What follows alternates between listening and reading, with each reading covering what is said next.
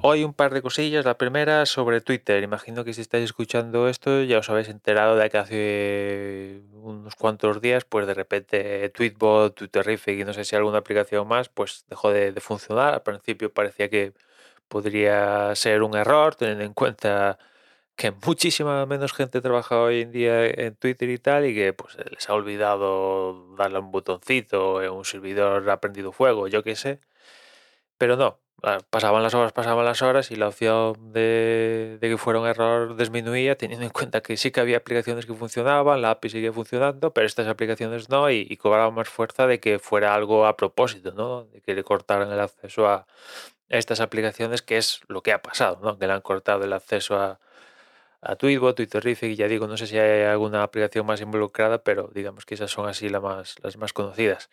Y a mí el, el, el problema donde lo veo yo no es el hecho en sí de que, que le hayan cortado el acceso al API a estas aplicaciones, es más el hecho de cómo no han comunicado, no han comunicado esto. Yo no entiendo la opacidad a la hora de comunicar esto, no lo entiendo, ¿no? O sea, han hecho cosas un poco más fuertes, o al menos yo considero más fuertes, y las han comunicado sin problemas.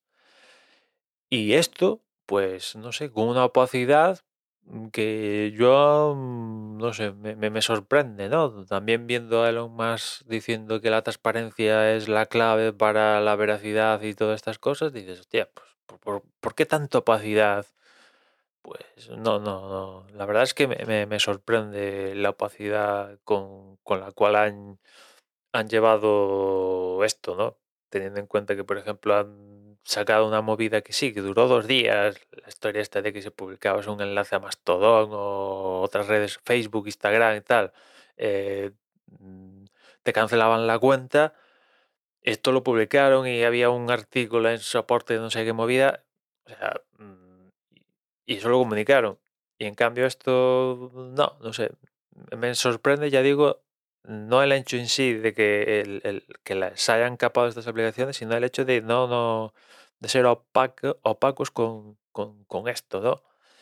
Y después otro tema del día es eh, Apple, que ayer anunció renovaciones de MacBook Pro 14 y 16 y también Mac Mini. De hecho, un Mac Mini que aparte de renovarse el básico, ahora recibe un Mac Mini un poquito más ah, con más poder, ya que ahora monta la versión Pro de, de la familia, con lo cual eso ha- hace que desaparezca el, el Mac Intel que había en la gama, pues ahora ya únicamente hay Mac Minis con, con Apple Silicon, con el M2 o con el M2 Pro, lo cual había gente que, que lo estaba pidiendo, pues ahí lo tenéis, un Mac Mini con M2 Pro, que creo que arranca en 1500 y poco euros, que yo creo que es una buena una buena opción. De hecho, yo si tuviera que hacerme con un equipo nuevo ahora, ese Mac Mini me hace haría ojitos, sinceramente, 1500, teniendo en cuenta que mi equipo actual, este iMac, me costó 2000, 2009 euros,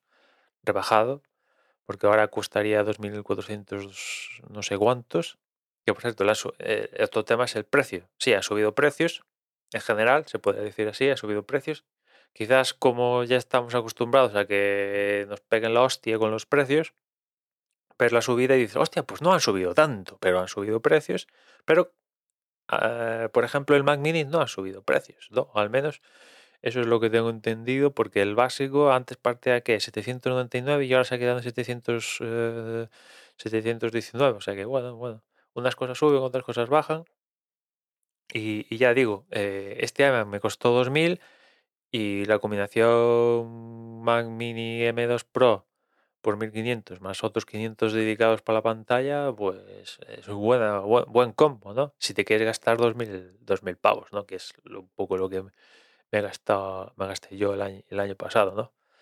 Y el resto, pues es que las renovaciones han sido quitar el M1 y sustituirlo por un M2, ¿no? Y sí, han tocado, yo que sé, que el HDMI ahora es 2.1, con lo cual te permite hasta 8K, no sé qué movidas. Le han puesto Wi-Fi 6.6 y Bluetooth 5.3, que ya era hora.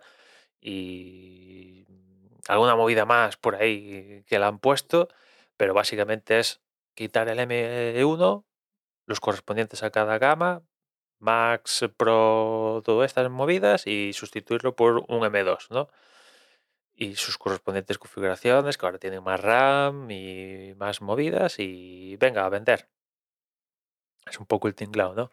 Y claro, anunciando esto que en la tercera semana de enero, pues evidentemente esto estaba, esto tenía que estar previsto para, no sé, octubre, noviembre, una cosa así, y por alguna razón decidieron aplazarlo a, a pasadas las navidades, ¿no? No sé si, no sé, ver cómo evolucionaba el contexto económico para que no les soplaran otra hostia en bolsa o, que las cosas se verían diferentes eh, en enero que, que, en octubre, no sé, pero bueno, parece, parece, bastante claro que, que, esto estaba previsto para lanzarlo en, en 2022 y no en la tercera semana de, enero, ¿no? O sea, en fin, ahí está, el que lo quiera, pues son los equipos en sí están, están guays, las cosas como son, están guays, pero hay que desembolsar un, un buen dinero por, por ellos.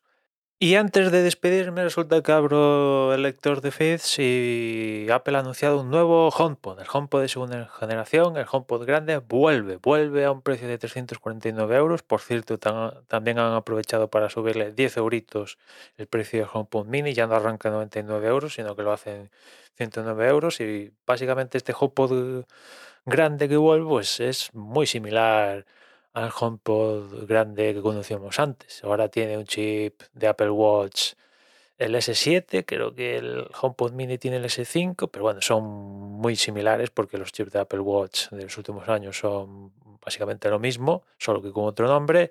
Ahora tiene sensor de temperatura y humedad y tiene alguna cosilla más. Creo que la configuración de, altavoces no es exactamente eh, la misma que el HomePod original, han reducido el, número de tweets y demás movidas, pero a grandes rasgos, a grandes rasgos, es el mismo concepto, conceptualmente es la misma cosa que el anterior, solo que el anterior Apple lo mandó a freír espárragos, ahora vuelve, no sé. Mm, vamos a ver cómo funciona esto. Ya digo, arranca en 349 euros. Es un pastizal, ¿eh? Yo los tengo, tengo dos y una de, los cambios de 2022 fue ponerlos al lado de la tele y desde aquella los he utilizado muchísimo más y estoy muy contento y todo mi, mi audio que, de, que sale desde tele pasa por ellos y estoy encantado. Pero es un dineral, ¿eh? Estamos hablando de 349 chapas. Y el HomePod mini subiéndolo 10 eurillos son 109. O sea, joder. Eh, no sé, no sé. Y teniendo en cuenta que básicamente, mm, pues novedades, novedades, pues tampoco hay unas novedades que digan, hostia, esto es revolucionario. Dices, hostia, esto, no sé, tiene pinta de, de lo mismo que el HomePod anterior. En fin, ahí queda. Y nada más, ya escuchamos mañana. Un saludo.